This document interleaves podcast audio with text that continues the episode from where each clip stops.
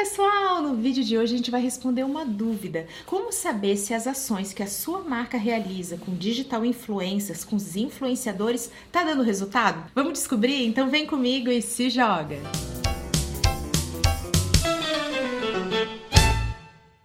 E antes da gente começar aquele convite especial, clique e se inscreva para ficar por dentro de todo o conteúdo que eu compartilho por aqui. É grátis, não tem glúten e faz super bem. Os digital influencers ou influenciadores digitais são produtores de conteúdo que influenciam o comportamento, inclusive de compra, do seu público. É muito comum que as marcas realizem ações comerciais, então pagando por um conteúdo patrocinado desse influenciador, ou que elas realizem ações de relacionamento, como envio de produtos para experimentação. Para saber se uma ação está dando certo, primeiro você tem que ter clareza sobre o objetivo daquela ação. Um objetivo pode ser, por exemplo, a divulgação, o lançamento de um novo produto. Mas a verdade é que dificilmente as marcas têm esse tipo de objetivo. Normalmente as marcas possuem dois objetivos quando trabalham com influencers. O primeiro deles é aumentar a sua base de fãs e seguidores. Então o influencer vai falar a respeito da marca, a audiência, que é a audiência de interesse da marca também vai ficar sabendo vai passar a seguir a empresa. E o outro objetivo é o de gerar vendas diretas. Então, o influencer vai mostrar o seu produto, vai mostrar o seu serviço,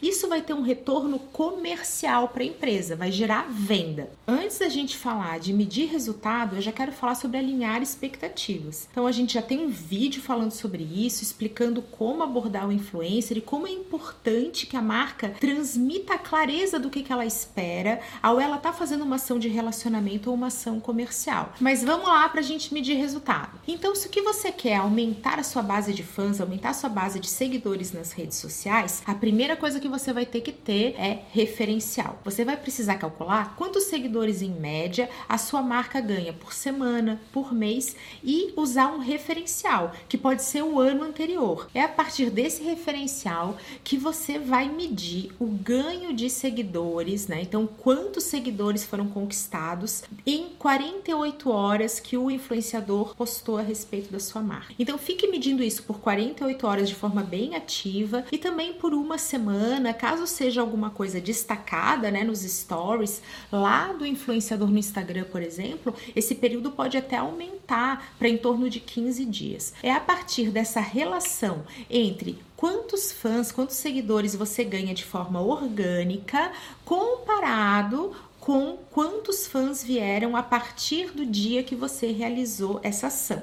Então você vai poder ter aí uma forma de relacionar esses dois indicadores e nesse referencial saber se foi vantajoso e também calcular mais ou menos qual foi o esforço que a tua marca teve, tanto em produzir alguma coisa ou em remunerar esse influenciador versus os fãs atingidos e ganhos e alcançados. E na hora de saber se o influenciador gerou venda, a minha dica é que você crie cupons de desconto exclusivos para aquele influenciador divulgar. Pode ser também um brinde exclusivo, uma vantagem exclusiva. O importante é que seja algo que só aquele influenciador vai receber, ou caso você esteja trabalhando com muitos influenciadores, crie diferentes cupons para que o influenciador possa divulgar para sua audiência que ele possui essa vantagem. Isso vai ser bem legal para o conteúdo dele, vai trazer um diferencial especial. E aí você vai medir lá no seu e-commerce, na sua loja, se você for um hotel hotel tiver relacionamento com blogs de viagem, você vai saber ali na reserva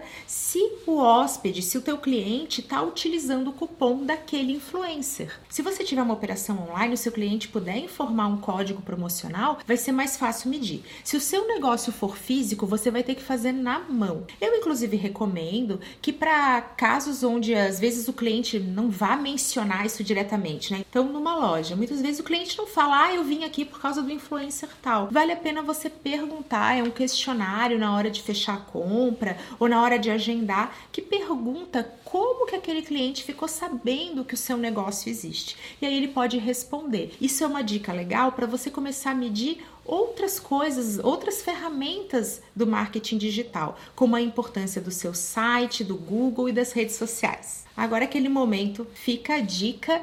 Vale lembrar que muitas vezes esse cupom pode ser uma arte nos stories que o seu cliente vai dar um print. Então, lembra essa disciplina de contar as coisas, de medir ali um pouquinho na palma da mão, faz parte para quem tem uma realidade de negócios físicos, né? Então, é normal que seu cliente chegue lá e só mostre a telinha do celular. Então, disciplina para isso que os tempos mudaram e para isso as nossas estratégias, nossa maneira de medir também tem que mudar. Se você também busca medir a ação como um todo de uma forma mais completa, provavelmente ao encaminhar material informativo ou alguma coisa que faça parte da campanha, né, no caso de uma campanha comercial, é normal que você encaminhe alguns links para o influenciador divulgar, seja nas suas redes sociais ou no blog ou no YouTube que ele venha possuir. E aí eu deixo a dica para que você contabilize isso no Google Analytics da sua empresa, use parâmetros personalizados que são os UTMs, que eu também estou mostrando aqui para vocês, a ferramenta que é integrada com o Google Analytics que vai te ajudar a perceber, né, a entender e medir